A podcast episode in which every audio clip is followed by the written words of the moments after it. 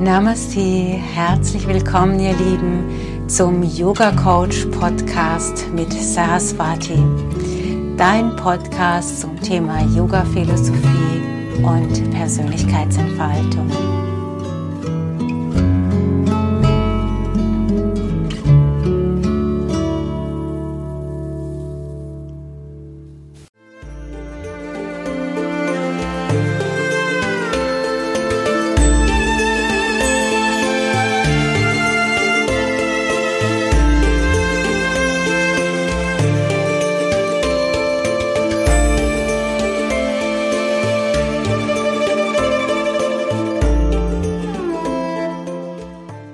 Herzlich willkommen zu einer neuen Folge von Yoga Coach, unserem Podcast. Namaste, liebe Zuhörer. Namaste, liebe Saraswati.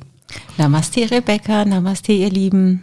Wir ähm, rufen ja immer mal wieder unsere Zuhörer dazu auf, dass sie uns äh, Themen schicken können. Und ähm, wir würden heute ein Thema, was uns äh, eingesandt wurde, aufgreifen nochmal. Das ist das Thema Loslassen. Wir werden das vertiefen. Wir hatten da ähm, eine sehr große Resonanz äh, in unserer Community. Es hat uns ähm, sehr gefreut. Es hat viele Menschen bewegt. Ähm, genau, und wir würden es heute nochmal ähm, vertiefen, einfach weil es euch so wichtig war. Und ähm, ja, wie vertiefen wir es denn, Saraswati? Ich dachte, dass wir heute mal über die Verantwortung sprechen können, weil wenn man sich bewusst macht, was ist denn eigentlich in meiner Verantwortung und was ist die Verantwortung des anderen, ähm, dann kann ich das vielleicht leichter akzeptieren, dass ich an einer Stelle loslassen muss äh, wo es mir vielleicht schwer fällt. Mhm. Ähm, ja, weites Feld ähm, kann man auf viele Lebensbereiche auch beziehen, ne? Mhm. Also ich finde so der Klassiker ist so die Eltern-Kind-Beziehung. da bin ich ja ständig am Abwägen, was ist denn jetzt meine Verantwortung und was ist denn die Verantwortung des Kindes. Mhm. Und äh, ich glaube, wenn die Eltern sehr gutes Fingerspitzengefühl haben, dann merken sie, dass sie ja eigentlich mit jedem Tag ein bisschen mehr Verantwortung dem Kind überlassen, bis es halt erwachsen ist und die Verantwortung für sich und das eigene Wohlergehen selbst tragen kann. Mhm. Aber das ist ja ein ganz, ganz fließender Prozess. Und wenn der verpasst wird, ist er ungünstig. Im Sinne von? Ja, wenn ich äh, wenn ich das als Kind nicht gelernt habe, die Verantwortung zu übernehmen, dann äh, und ich das dann mit der Keule im Erwachsenenalter lernen muss, dann ist halt schwierig. Also wenn mein Arbeitgeber mir das beibringen muss, äh, dann wird er wenig Verständnis dafür haben. Mhm. Ja, absolut. Was beibringen muss? Also äh, du meinst jetzt zum Beispiel Grenzen zu, zu lernen oder was? Die Verantwortung für einfach sein eigenes Leben zu übernehmen. Mhm. Also seine sieben Sachen parat zu haben, vorbereitet zu sein, ähm, genügend Schlaf zu haben, sich gesund zu ernähren, dass man einfach auch gesund bleibt, ähm, ausgewogen, ein ausgewogener Lebensstil zu haben. Also da gibt es ja ganz viele Themen, die man lernen muss, wenn man erwachsen wird. Und viele Erwachsene tun sich ja trotzdem noch schwer, obwohl sie erwachsen sind, diese Themen ähm, zu erfüllen. Und da geht es ja jetzt erstmal nur um die eigene Verantwortung für das eigene Leben. Mhm. Ja, das stimmt. Das ist, ähm, ich stelle das zunehmend auch fest, so äh, Verantwortung zu übernehmen für das, was man tut, das ist nicht mehr so ganz in Mode, oder?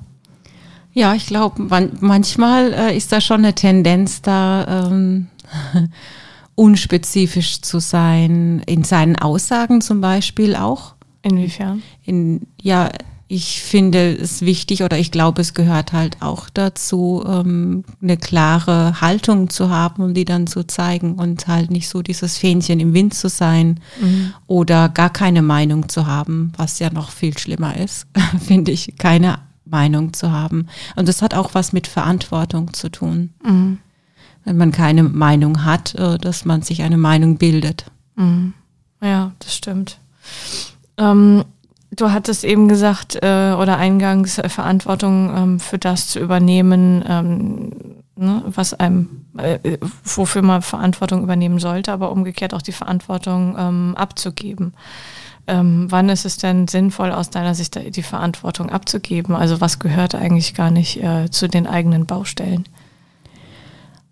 Alles, was äh, eben zu der Baustelle des anderen gehört. Also äh, ich kann nicht Einfluss darauf nehmen, wie der andere sich ernährt. oder ob der genügend schläft oder ob der Drogen konsumiert oder was auch immer was macht, ja, da, ähm, da bin ich erstmal draußen, also wenn es ein Erwachsener ist, da kann ich keine Verantwortung übernehmen, aber jetzt gerade in Paarbeziehungen höre ich das in meinen Coachings oft, dass das oft verwischt ist, vor allem in Langzeitbeziehungen, dass ähm, häufig, nicht immer, aber häufig die Frauen viel mehr Verantwortung übernehmen oder zum Teil noch Verantwortung versuchen zu übernehmen in einem Bereich, wo es ganz klar äh, darum geht, dass der Mann seine Verantwortung da übernehmen muss, mhm. weil sie das kann keine, ja, sie kann ja nicht sagen, jetzt geh früher schlafen mhm. oder ernähr dich so und so oder jetzt verändere dich so, so und so. Und das ist aber genau das, was äh, Frauen gerne mal versuchen, ihre Männer zu verändern indem sie anfangen zu nörgeln und zu reden und zu machen und sich Sorgen machen und das funktioniert nicht. Also da finde ich ganz wichtig, sich bewusst zu machen, ja, das ist halt nun mal die Verantwortung des anderen und jetzt bleibe ich nur noch zwei Möglichkeiten. Entweder ich schaue mir das an und akzeptiere, dass mein Mann ein Raucher ist oder so, ja, weil ich habe halt nicht den Einfluss auf diese Entscheidung, ob er das ist oder nicht. Oder es ist, äh, er ist vielleicht äh, drogensüchtig oder alkoholsüchtig und dann möchte ich mir das nicht mehr anschauen und dann muss ich vielleicht an der Stelle sagen, du mir das jeden Tag anzuschauen, wie du dich runterwirtschaftest, da möchte ich nicht dran teilhaben. Ich steige da aus aus dieser Co-Abhängigkeit und ähm, ähm, gehe oder du gehst. Ja. Also was anderes bleibt ja nicht übrig. Und dieser Schritt, äh, sich, sich das bewusst zu machen, das fällt, glaube ich, vielen schwer. Ja. Ja, absolut. Aber warum verortest du das genau bei Frauen? Nee, äh, ich sage das jetzt nicht grundsätzlich, es gibt es auch andersrum, mhm. aber in meinen Coachings ist es häufig von der Konstellation so rum. Mhm. Ich weiß nicht, woran das liegt, aber ich vermute, dass es zumindest früher so war, heute vielleicht nicht mehr, dass früher äh, die Mädchen doch früher dran hinerzogen wurden, dass sie Verantwortung übernehmen, dass sie vielleicht im Haushalt mehr helfen oder dass sie mehr unterstützen oder vielleicht äh, ja da etwas, was in den Mädchen ist, vielleicht mehr aufgegriffen wurde, hilfsbereit zu sein oder eben auch äh, die Dinge in die Hand zu nehmen. Ähm, während ähm, bei Jungs vielleicht die Tendenz eher da ist, ähm, da muss man, also ich beobachte das zumindest bei meinen Kindern, war das vom Unterschied her definitiv so, dass man bei Jungs schon ein bisschen vehementer auftreten muss, wenn man was von denen möchte. und wenn, je nachdem, wie das dann halt zu Hause abgelaufen ist und der Junge das vielleicht einfach nicht gewöhnt ist, ähm, Verantwortung zu übernehmen, weil es ja super bequem ist. Wenn ich es einfach nicht mache, dann nörgelt die Mama zwar, aber es wird halt hinterher gemacht. Ja, wenn ich aus diesem Muster nicht ausgestiegen bin, dann nehme ich das halt mit in meine Ehe mit rein. Mhm. Das, ich glaube, deswegen ist es häufig so. Das ist nicht immer so. Es gibt natürlich auch Männer, die sehr viel Verantwortung übernehmen, sehr viel machen und tun und es mit einer Frau zu tun haben, die dann vielleicht klassischerweise eher in so eine Opferrolle abrutscht und sagt, ich kann das halt nicht machen, ich bin überfordert oder ich bin krank oder was auch immer. Mhm. Vielleicht ist es ja auch wirklich, dann ist es ja wieder eine andere Konstellation. Aber mhm ich glaube, wir haben es mit unterschiedlichen Mustern da klassischerweise zu tun. Ich versuche es immer nur ein bisschen plakativ zu erzählen, damit man es äh, leichter auf sich übertragen kann, mhm. wo man sich vielleicht wiedererkennt. Ähm, das erste ist ja, dass sich äh, bewusst machen, dass es so ist. Mhm. Ähm, ich glaube, an dem Punkt kommen dann vielleicht die meisten auch noch. Aber äh, du kennst mich. Ich hätte es halt gerne immer äh, konkret, ne? Was mache ich denn mhm. da? Am liebsten so eine, so eine Handlungsempfehlung.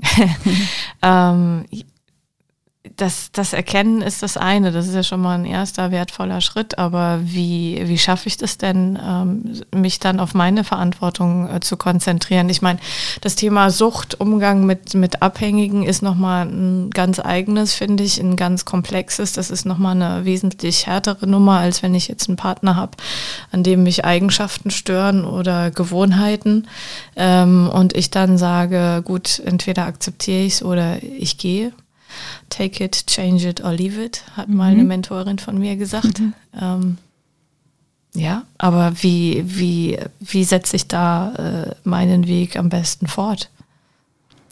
Für sich selber jetzt oder Ja. im Umgang mit dem anderen? Erstmal für sich selbst und dann im Umgang mit dem anderen.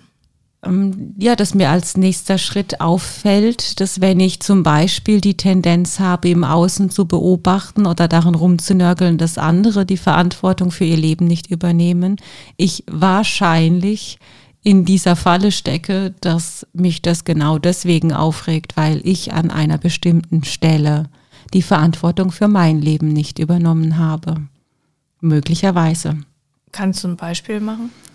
Ja, wenn mich aufregt, dass mein Partner Raucher ist äh, und ich ähm, dann dauernd rumnörgeln will, dass er verantwortungsvoller mit sich umgehen soll, äh, dann würde es an der Stelle vielleicht Sinn machen, bei mir mal zu schauen, warum regt mich das dann eigentlich so auf? Wo übernehme ich denn keine Verantwortung bei mir? Und dann stelle ich vielleicht fest, okay, ich rauche vielleicht nicht, aber stattdessen, keine Ahnung, esse ich vielleicht viel zu viel Süßes oder so oder äh, bewege mich zu wenig oder bin zu wenig in der Selbstliebe. Und dann regt es mich natürlich bei dem anderen umso mehr auf, wenn ich da beobachte, der ist ja auch nicht in der Selbstliebe. Wohingegen, wenn ich diesen Prozess äh, fertig habe, dann kann ich das bei dem anderen wahrnehmen.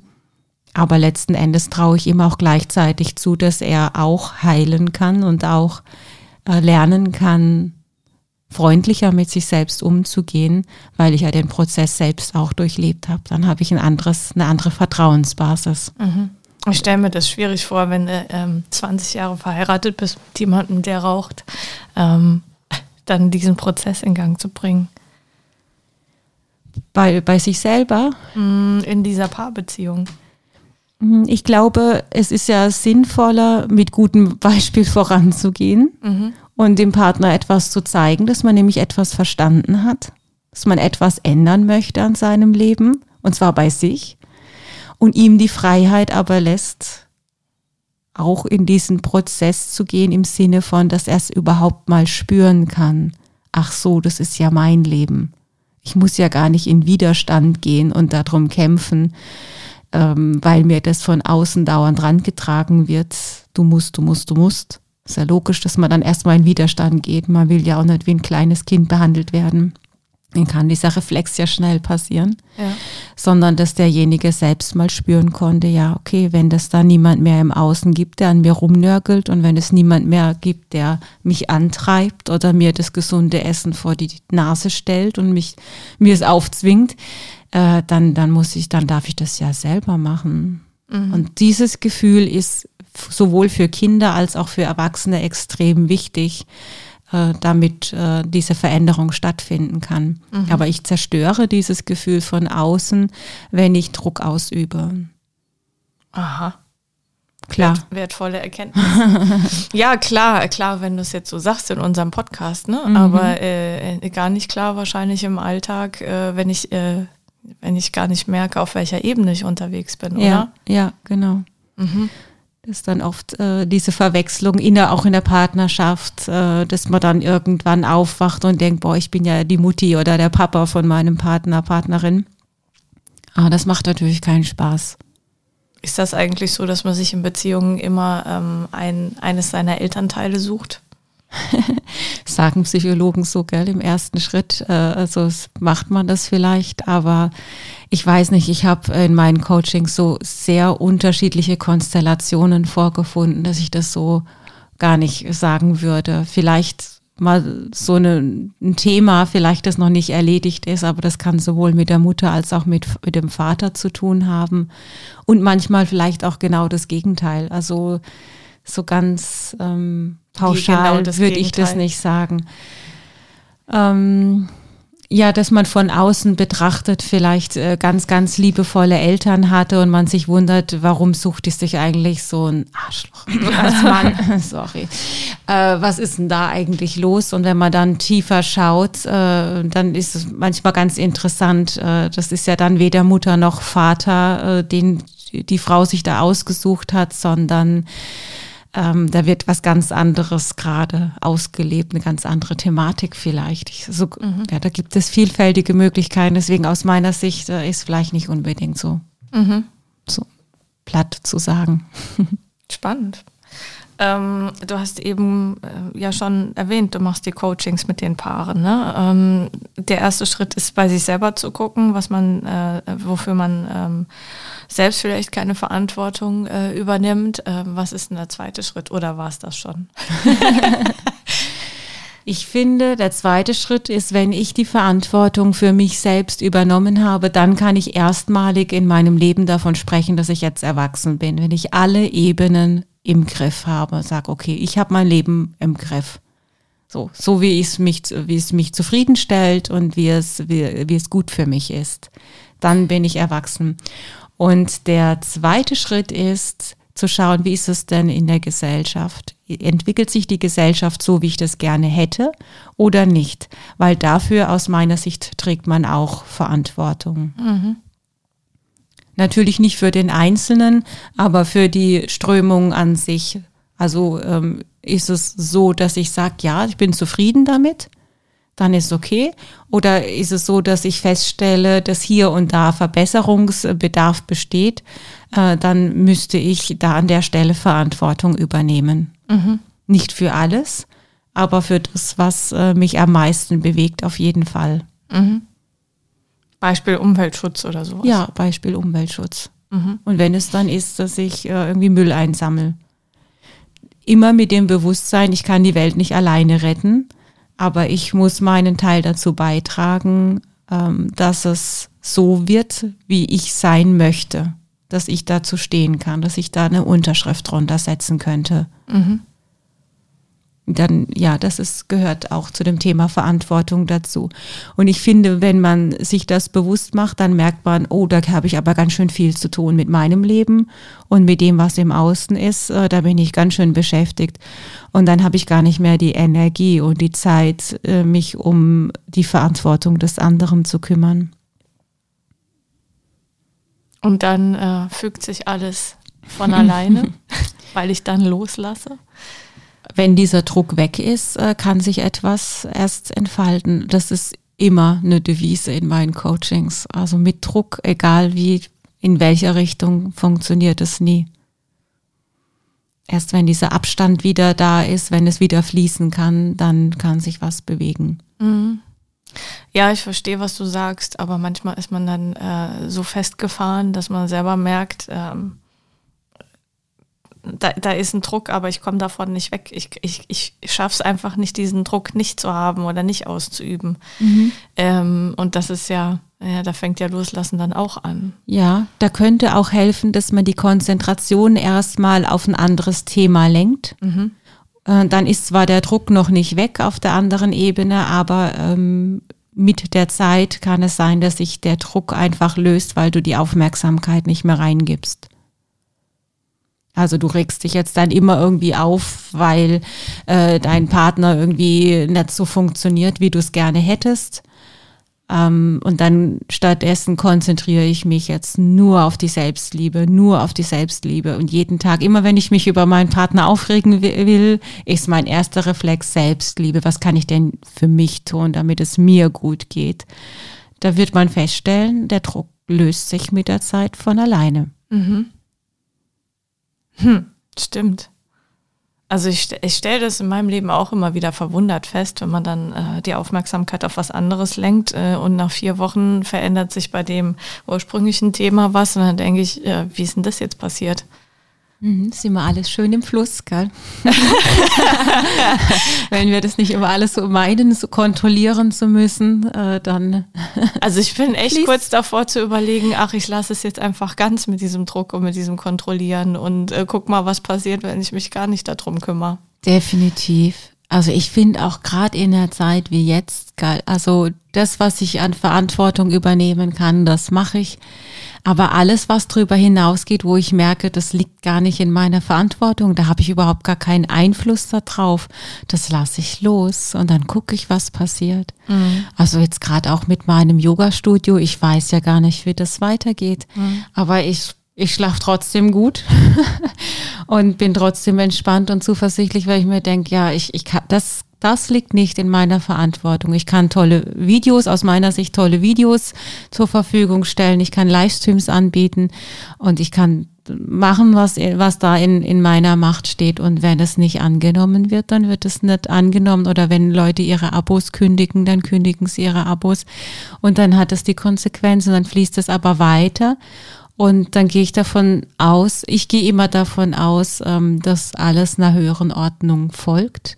Und das mag mir nicht gefallen, aber ich, ähm, äh, ja, schaue dann einfach, was öffnet sich dann für Türen, wie mhm. geht es dann weiter.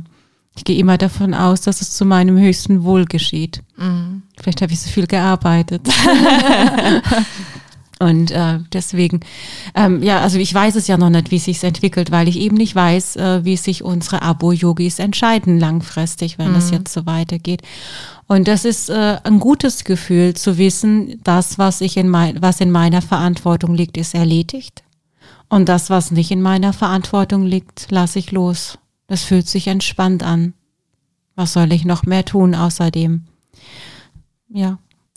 Äh, Finde ich bemerkenswert, weil viele Menschen an der Stelle, an der du stehst, jetzt, glaube ich, ziemliche Existenz- und Zukunftsängste hätten. Ich weiß nicht, ich glaube, dazu stand ich in den letzten Jahren schon so oft vor, vor dem, also selbstständig zu sein. Ich glaube, jeder, der selbstständig ist, der weiß, dass das ist immer eine Wellenbewegung. Das muss man aushalten können als Selbstständiger, dass man einfach mal nichts auf dem Konto hat. Äh, wenn man das nicht aushalten kann, sollte man sich nicht selbstständig machen. Mhm. Oder wenn man jetzt zumindest irgendwie das Gefühl hat, ich kann das lernen. Mhm. Ähm, das ist, äh, das ist normal und äh, aus dem, aus der Sicht denke ich ja, also ich habe schon ganz andere Sachen gewuppt äh, mit dem Start meiner Selbstständigkeit und es hat auch funktioniert. Warum sollte es jetzt nicht auch funktionieren? Ich wuppe die Corona-Krise seit einem Jahr äh, und ähm, ich kann, ja, es funktioniert einfach warum es funktioniert, ja, da fließen viele Dinge mit rein. Also die, die, starke Community, die ich in den letzten Jahren mit aufgebaut habe, mit meinem Team zusammen, äh, mein Team, das hinter mir steht, meine Familie, die hinter mir steht, äh, einfach äh, emotional auch hinter mir steht.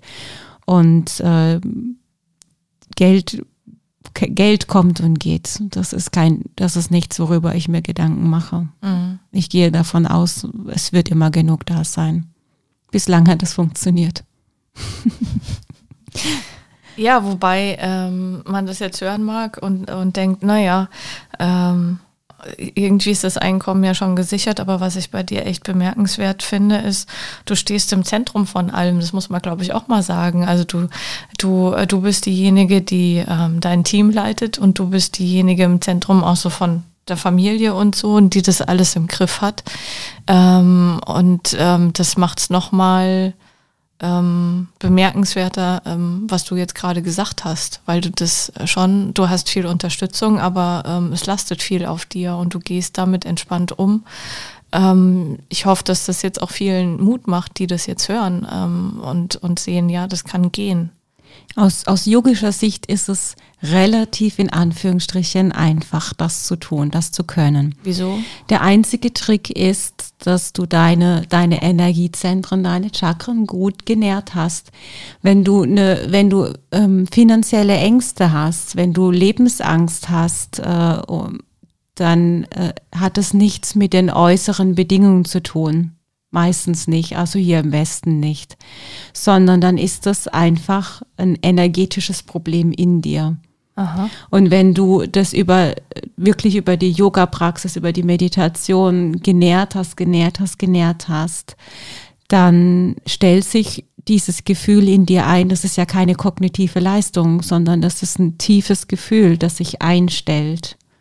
Und dann baust du auch in Krisensituationen auf dieses Gefühl. Du, du stellst einfach fest, ja, da, da war ich vorher angsterfüllt und das, diese Angst kenne ich nicht mehr. Also das äh, tiefe Vertrauen in das, das höhere Selbst sozusagen, höhere göttliche Selbst. Ich glaube, das ist eine Erfahrung, die wir in der Yoga-Praxis machen, wenn ich ähm, in eine Asana reingehe, die kraftaufwendig ist und ich halte mich da drin dann merke ich am Anfang, oh, ich kann mich kaum halten, das ist mir zu anstrengend. Und dann übe ich das ein paar Jahre und dann denke ich, puh, das geht ganz einfach. Ach, ich könnte auch noch da und ich könnte auch noch hier und auch noch dort, wo dann andere sagen, oh Gott, was ist denn jetzt los? Und dass diese Stärke, die man dann über den Körper erreicht hat, das ist ja auch dann eine Stärke, die sich auf mentaler Ebene ausbreitet. Mhm. Deswegen, du kannst das nicht mit, einem, mit einer Kopfidee einfach schaffen, mhm. sondern es ist etwas, der Körper hat es dem Geist über viele Jahre beigebracht, du kannst dich halten. Du hast es so oft auf der Matte erfahren, du kannst dich halten, du brauchst dir keine Gedanken machen. Du wirst doch dich in deinem Alltag halten können. Und das, das ist das, was ich, was ich fühle. Und äh, das ist die Verantwortung eines jeden Einzelnen zu sagen, ich kann dafür sorgen, dass es mir gut geht. Das geht. Ich kann nicht durch die Welt laufen und die ganze Zeit jammern, dass es mir schlecht geht und gleichzeitig es nicht mal in Erwägung ziehen, ähm, irgendetwas zu tun. Oder gleich zu sagen, ja, Yoga-Video, Yoga-Livestream ist nichts für mich, mach jetzt nichts. Das geht halt nicht, dass du ein Jahr nichts machst. Denn natürlich wird man das auf der mentalen Ebene auch spüren. Ich merke das auch. Also würde ich jetzt ähm, ein, zwei Wochen gar kein Yoga machen, äh, ich glaube, ich, also ich würde das sofort spüren das ist, das ist mir sofort, dass ich nicht, äh, nicht so stabil bin wie jetzt im Moment zum Beispiel, wo ich eine regelmäßige Yoga-Praxis habe. Ja. Ich habe das mal schön gemerkt in einem Campingurlaub. Wieso? Eine Woche lang Regen. und wir im Zelt. Und ich denke, okay, wir haben alle unsere Bücher dabei, alles gut. Aber ich meine, äh, so in einem Zelt mit einer Familie, du kannst kein Yoga machen und es ja. regnet draußen, kannst kein Yoga machen. Aber nach der Woche ging, ich habe sofort gemerkt, oh, irgendwie es geht gut. Eine Woche Regen, es geht jedem nicht gut nach ja. einer Woche Regen. Aber nee, ich habe das schon tief in mir gespürt, dass es etwas verändert hat, mhm. das nicht gut war. Mhm. Ja, ja, glaube ich ähm, weil du sagst, ähm, ne, also so selbst nichts verändern und, äh, und immer über die Umstände jammern. Das ist was, äh, jetzt für mich persönlich, ich möchte nicht über andere urteilen, um Himmels Willen, aber das habe ich nie verstanden. Also ich denke immer, äh, wenn ich mich hinsetze und jammer, äh, ändert sich nichts. Es frisst halt nur meine Energie, es frisst meine Zeit und ähm, ich hocke immer tiefer im Tal. Es ändert sich aber nichts. Also irgendwann irgendwann ist dann auch, also ich kann auch super jammern, ne? ich kann mich auch wunderbar selber mitleiden, aber irgendwann ist mal gut und, und irgendwann, wie du sagst, muss man, muss man irgendwie nach vorne, sonst, sonst bin ich da ewig in diesem, diesem Tal gefangen. Mhm. Es ist jeder auch keinen Sinn drin, da ewig drin rumzusitzen.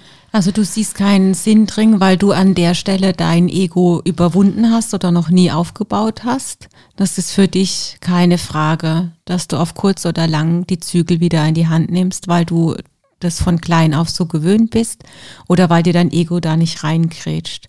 Deswegen kannst du es nicht nachvollziehen. Ähm, aber jemand, der das nicht macht, äh, der hat äh, unterschiedliche Strategien am Laufen. Zum Beispiel hat er über sein Ego gelernt, dass er viel Input bekommt, wenn er ständig krank ist. Mhm. Und wenn er ständig jammert und äh, über die Lebensumstände erzählt, die angeblich so schlimm sind und andere Menschen sind ja so böse zu mir und was die Leute zu mir gesagt haben und so. Ähm, da werden Sachen auch aus dem Kontext rausgeholt. Äh, das klar, wenn du das so isoliert äh, sagst, denk mal, was ist denn jetzt los? Aber das drumherum wird einfach weggelassen, um einfach ähm, Mitleid zu erregen. Und dann ist es für die Person im ersten Moment eine tolle Strategie, weil sie dann im Mittelpunkt steht und genährt wird. Es wird äh, um äh, die Person ja, sich gekümmert. Und im zweiten Schritt ist es halt äh, die Garantie dafür, ein Daueropfer zu sein und nicht in die Kraft zu kommen und eben nicht die Verantwortung für sich zu übernehmen. Und dann, das ist dann schwierig, das Ego an der Stelle zu überwinden. Das ist für die Person nicht so einfach. Von außen betrachtet denkt man ja, warum macht ihr das? Mhm. Aber der, der drin steckt, der hat schon ordentlich damit zu tun. Mhm. Gibt es andere Ausprägungen in dem Zusammenhang auch von Ego? Abgesehen von dieser Opferrolle, mhm. diese Strategie? klar, also das Ego agiert ja unterschied, auf unterschiedlichen Ebenen. Also das könnte auch sein, ich setze den anderen unter Druck mhm. und äh, äh, ja, bringe ihn dazu, dass er das macht für mich, was ich gerne hätte. damit ich die Verantwortung für das, was ich machen müsste, nicht übernehmen muss. Also beispielsweise äh, vergesse ich halt chronisch mein Zeug zu Hause und dann rufe ich irgendwie meine Mama an oder mein Papa an und sag, holst mir das bitte, äh, ähm, trägst mir das jetzt nach. Und äh, du musst mir das jetzt nachtragen, weil wenn du mir das nicht nachträgst, dann äh, könnte es sein, dass ich eine Sex kriege oder es könnte sein, dass äh, mein Chef äh, mir, mir eine Kündigung ausspricht, weil das wiederholt passiert ist oder eine Verwarnung oder was auch immer. Also setze ich den anderen unter Druck und schiebe ihm die Verantwortung zu, dass wenn ich jetzt die Konsequenz erfahre, dass es seine Schuld ist, dass ich jetzt so eine Konsequenz erfahren muss. Und wenn der andere das nicht klar durchblickt und wenn der andere an der Stelle nichts äh, Liebe von ähm, nicht Liebe nicht trennen kann von Verantwortungsaufteilung, äh, dann wird es schwierig. Dann mhm. wird nämlich die Person sich genötigt fühlen, sich ins Auto zu setzen und loszufahren. Mhm. Ja. Und an der Stelle wäre halt echt mal wichtig, dann zu sagen, du, also bei aller Liebe aber das ist wiederholt passiert und du trägst jetzt die Konsequenz und ich habe nichts damit zu tun, wenn du eine Konsequenz dafür trägst, die du verursacht hast. Das geht mich gar nichts an. Da sind wir wieder beim Loslassen, ne? Und da sind wir wieder beim Loslassen. Mhm. Und das sind diese Spielchen, die halt äh, laufen, wo man genau hinschauen muss. Darf, man kann genau hinschauen. Als Coach schaue ich genau hin. Aber wenn du persönlich davon betroffen bist, äh, ist es vielleicht manchmal gar nicht so wichtig, in welchem Spiel du dich befindest, wenn du einfach nur verstehst, was ist deine Verantwortung und was ist die Verantwortung des anderen. Mhm. Dir das immer wieder mal so einen Schritt zurückzugehen, Momente mal, Momente mal, ist das überhaupt meins? Nee, das ist gar nicht meins. Oder Moment mal, gestern war das noch meine Verantwortung bei dem Kind, weil da konnte das das Kind noch nicht. Aber heute, hallo, heute ist das Kind schon älter. Heute kann das Kind sehr wohl das Zimmer, äh, ihr Zimmer allein aufräumen oder äh, Tasche packen oder Hausaufgaben machen. Mhm. Ja. Oder sich eine warme Jacke anziehen. Ja. Und wenn nicht, dann kriegt es halt Schnupfen, fertig aus. Ja. Also das halt auszuhalten ist halt schwierig und äh, da fließt halt oft so rein, ich liebe doch äh, das Kind und deswegen muss ich mich um das Kind kümmern. Äh, und wo ist denn da eigentlich genau dann die Linie für sich zu finden, zu sagen, nee, okay, aber da diese Erfahrung muss das Kind halt schon mal machen. Mhm. Dass das, ich diskutiere doch nicht jeden Tag mit meinem Kind, ob es eine Jacke anzieht oder nicht. Mhm wenn es die Erfahrung gemacht hat, dann wird es vielleicht nach zwei, drei Mal, vielleicht nicht nach dem ersten Mal, aber irgendwann gelernt haben, okay, ich habe einfach keinen Bock auf Schnupfen. Das nervt mich eigentlich. Wer nicht hören kann, muss fühlen, hat meine Mutter immer gesagt.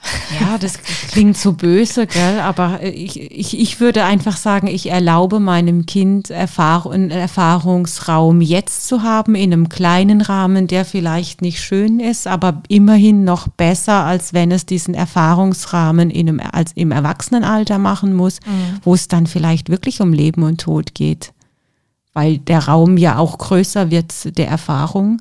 Und da haben wir es dann vielleicht nicht mehr mit einer Jacke zu tun, die äh, beim Spazierengehen vergessen wurde, sondern bei einer Wanderung oder so. Und dann wird es, ja, dann ist mhm. es vielleicht wirklich eine andere Nummer, wenn ich mhm. da nicht richtig angezogen bin. Ja, verstehe. Das, das muss ich dann einfach aushalten. Ja.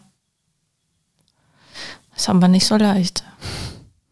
Aber wenn ich mir immer wieder bewusst mache, was ist die Konsequenz für, für den anderen, wenn er es nicht lernt, was die Konsequenz von einem Kind, das nicht klettern üben darf, weil ich ständig da stehe und sage, das ist jetzt zu hoch und Achtung, ich halte dich und pass auf, ähm, dann wird es heimlich klettern. Mhm. Und dann wird es schnell und hastig klettern, damit es nicht dabei erwischt wird, dass es jetzt wieder klettert.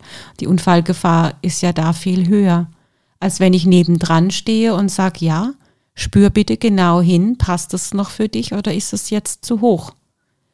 Und Kinder spüren das ja, aber ich muss es dem Kind spüren lassen, äh, ob es zu hoch ist oder nicht, ob es noch machbar ist oder nicht und ob es heute machbar ist, obwohl es gestern noch nicht machbar, machbar war. Mhm. Das gehört zu einer gesunden Entwicklung dazu.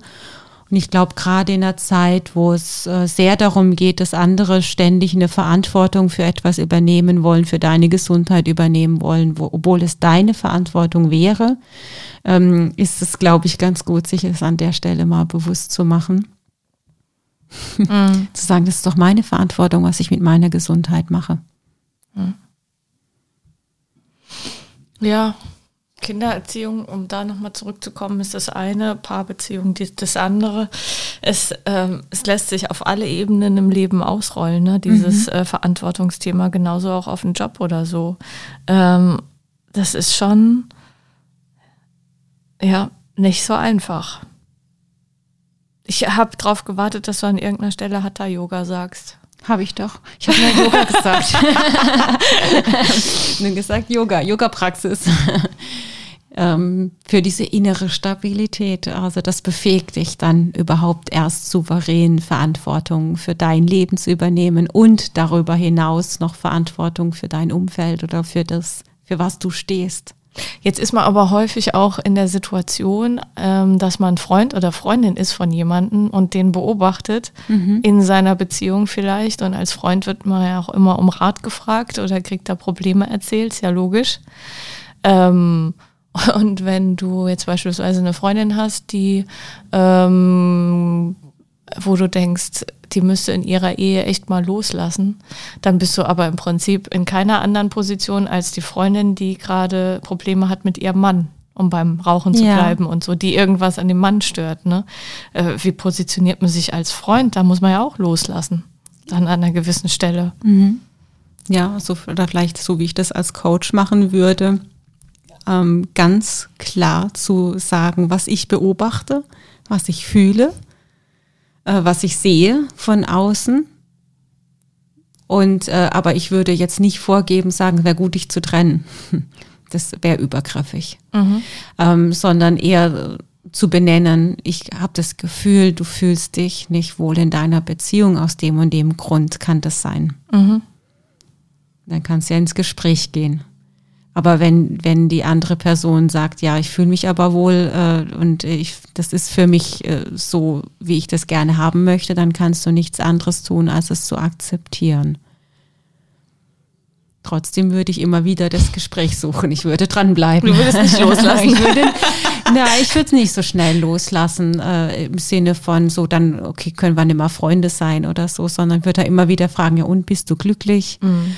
Ähm, ja, Mhm. Ich würde jetzt natürlich nicht dauernd einstehen, ja, siehst du, hast wieder Streit gehabt. Ich habe es dir doch gesagt, das ist wieder Druck aufbauen, äh, das geht wieder in dieses Übergriffige, nee, sondern ganz frei, ganz behutsam. Du, mir ist nur wichtig, dass es dir gut geht. Wenn du sagst, dass es dir gut geht, dann nehme ich das so.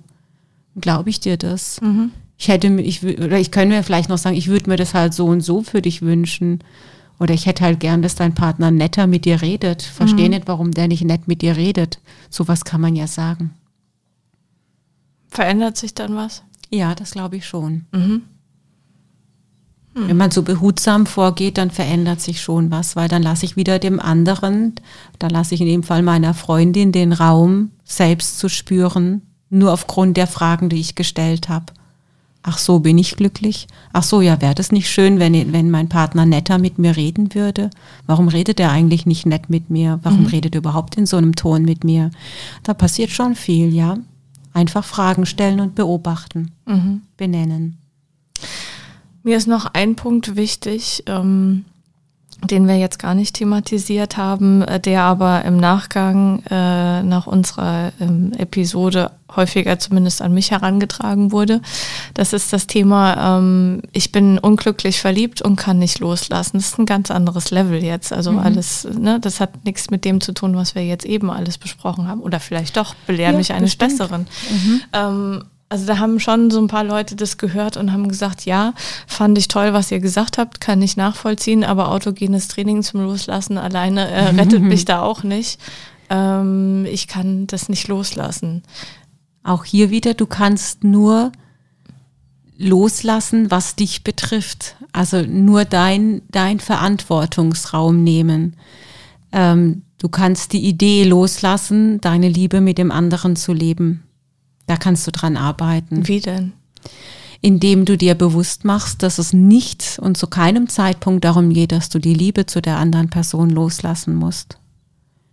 Und äh, das ist ein Prozess, der wehtut, äh, der auch lange dauert, bis man spürt, es lässt mich glücklich sein, zu wissen, dass ich so eine große Liebe für die andere Person aufbringen kann.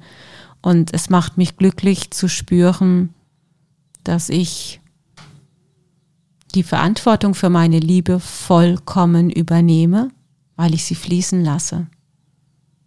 Aber in dem Moment, äh, wo man jemanden liebt, also jetzt geht da konkret um einen Mann, äh, wenn, äh, wenn die Frau diesen Mann liebt ähm, und äh, dann ist sie ja nicht mehr offen für andere. Ja, der Prozess muss ähm, abgeschlossen sein, das glaube ich auch, weil sie da nicht offen ist, weil das spürbar ist für jeden Außen, dass da der Platz nebendran des potenziellen Partners belegt ist. Ähm, ich kenne Frauen, die viele Jahre damit äh, verbringen, an der Idee festzuhalten, dass es nur dieser eine Mann sein muss, äh, weil sie den jetzt lieben. Und ich versuche im Coaching mit diesen Frauen immer dahin zu arbeiten, zu sagen, ja, das ist doch schön, dass du ihn liebst, aber guck mal, eine Liebe, Liebe ist nichts Eindimensionales. Nimm diese Erfahrung, jetzt weißt du, was Liebe ist Jetzt weißt du, dass du lieben kannst und dass es ein wunderschönes Gefühl ist, wenn du keine Verknüpfung daran hast. Und nimm diese, nimm diese Liebe und schenk sie wem auch immer. Breite das doch aus. Sei doch nicht so stur in dieser Idee, nur dieser eine Mann kann deine Liebe haben. Mhm. Du kannst zwei Männer ohne Probleme gleichzeitig lieben, kannst auch drei Männer ohne Probleme hm. gleichzeitig lieben. Äh, du musst ja aber nicht mit allen in eine intime Beziehung gehen. Mhm. Und das ist auch wieder Arbeit mit dem Ego. Das Ego hat die Vorstellung, ich muss mit dieser einen Person. Und wenn es nicht mit dieser einen Person geht, dann gar nicht. Das ist der Streich des Egos. Ja, aber wo kommt das her? Wieso, wieso ähm, spielt das Ego da einen Streich? Gott, oh Gott, wir werden schon von Disney und von, von den ganzen Liebesfilmen, die wir uns reinziehen, so konditioniert, dass das völlig normal ist, dass es ein Happy End gibt. Mhm. Dass wenn eine Liebe auftritt, dass die immer sofort geliebt werden muss. So werden wir konditioniert. Für uns gibt es die Vorstellung gar nicht, dass man natürlich auch jemanden lieben kann, mit dem man nicht äh, in Beziehung tritt. Dass ich den nicht sofort haben muss nur weil ich den liebe. Also ich habe das ja schon erzählt, also ich habe das auch schon gehabt, dass ich äh, geliebt habe und das nicht erwidert wurde. Das ist natürlich nicht schön. Aber gleichzeitig fand ich es dann im Laufe des Prozesses doch schön, weil ich dann spüren konnte, das ist doch meine Liebe. Das hat doch mit dem Mann gar nichts zu tun. Mhm. Das ist ja nichts, was er mir von außen geschenkt hat, sondern das ist meins. Das ist meine Verantwortung. Ich habe das in mir. Und da es meins ist, kann ich es auch wohin auch immer schenken. Ich muss das nicht einer Person, ich muss es auch nicht meiner Dualseele unbedingt und zwanghaft schenken, mhm. sondern ich kann es irgendwem schenken. Und es kann genauso schön oder sogar noch schöner werden. Ich behaupte sogar, dass es überhaupt am schönsten wird, diese Art von Beziehung, weil ich dann etwas Wichtiges gelernt habe, nämlich, dass ich Liebe schenken kann und dass mich das glücklich machen kann und dass es in der Beziehung nicht darum geht, dass es immer gleich erwidert werden muss, mhm. weil ich dann frei bin. Und das ist für mich auch Erwachsensein. Und da habe ich dann auch die Verantwortung übernommen für meine Liebe. Dann bin ich erwachsen. Dann kann ich in eine reife Paarbeziehung gehen. Vorher ist es noch ein kindliches Wollen. Mhm. Und ich, ich, äh, da arbeite ich auch viel übers Bewusstsein. Wenn ich mir das bewusst gemacht habe, weiß ich, wohin der Prozess geht. Und ich gehe halt durch den Schmerz, den es mit sich bringt. Die Enttäuschung, ähm, die Enttäuschung, dass ich das vielleicht auch in, früher in meinem Leben schon erlebt habe, dass meine Liebe, auch meine kindliche Liebe, zum Beispiel vielleicht an meine Eltern nicht erwidert wurde. Durch diesen Schmerz gehe ich Stück für Stück. Ich gestehe mir das einfach zu, dass ich in meiner freien Liebe verletzt worden bin, weil die Gesellschaft so ist, wie sie ist. Aber das ist okay. Und wenn ich diesen Schmerz aus dem Körper draußen habe, dann stellt sich sowas ein wie Freiheit, Euphorie schon fast, äh, ähm, Wärme, mh, hm, ja, ein Glücklichsein, weil ich dann in mir spüren kann, wow, das ist Liebe. Ist das schön, wenn ich einfach liebe, lieben kann. Mhm. Und oh ja, tolle Idee, jetzt schenke ich es wirklich allen. Jetzt muss das nicht mehr an eine Adresse, jetzt schenke ich es wirklich allen. Mhm. Ist doch toll, das nährt mich, das macht mich glücklich. Wohingegen, was viele versuchen, wenn sie im Liebeskummer sind, wenn sie sich die Liebe nicht erlauben oder abschneiden oder ignorieren, dann machen sie nur sich selbst klein und hart und dunkel und kalt. Das ist eine Selbst, das ist die schlimmste Form von Selbstverletzung, die man machen kann, finde ich. Mhm. Interessant, was du sagst. Jede Menge Denkstoff jetzt wieder. Mhm. Ja. Haben wir jetzt alles gesagt zum Thema Loslassen? Für heute? Mal gucken, was noch an Fragen kommt. Ja. ja. Ähm, also ja, und auch äh, gerade in, ich hoffe auch in Bezug zur Verantwortung, dass äh, vielleicht ein bisschen was klarer geworden ist äh, im, im Sinne vom Loslassen. Und wir haben heute das Thema Ego angesprochen. Vielleicht äh, können wir das einfach beim nächsten Podcast mal noch tiefer aufgreifen, dass wir über die Mechanismen des Egos sprechen, wenn es euch interessiert ähm, und wie wir damit umgehen können. Mhm. Ja, machen wir sehr gerne. Okay, dann schließen wir für heute. Mhm. Ähm, freuen uns natürlich über weitere Fragen, ähm, egal zu welchem Thema. Also wir greifen sie auch gerne auf, wie ihr seht, beziehungsweise hört in unserem Podcast. ähm, ja, schickt uns eine direkte Nachricht oder einfach einen Kommentar auf unseren Seiten. Ähm, wir greifen es gerne auf und reden drüber. Für heute sage ich dir vielen lieben Dank, Saraswati, für die ganzen Impulse, die du uns wieder gegeben hast. Und äh, ja, Namaste. Ich danke für die Fragen und fürs Zuhören. Namaste.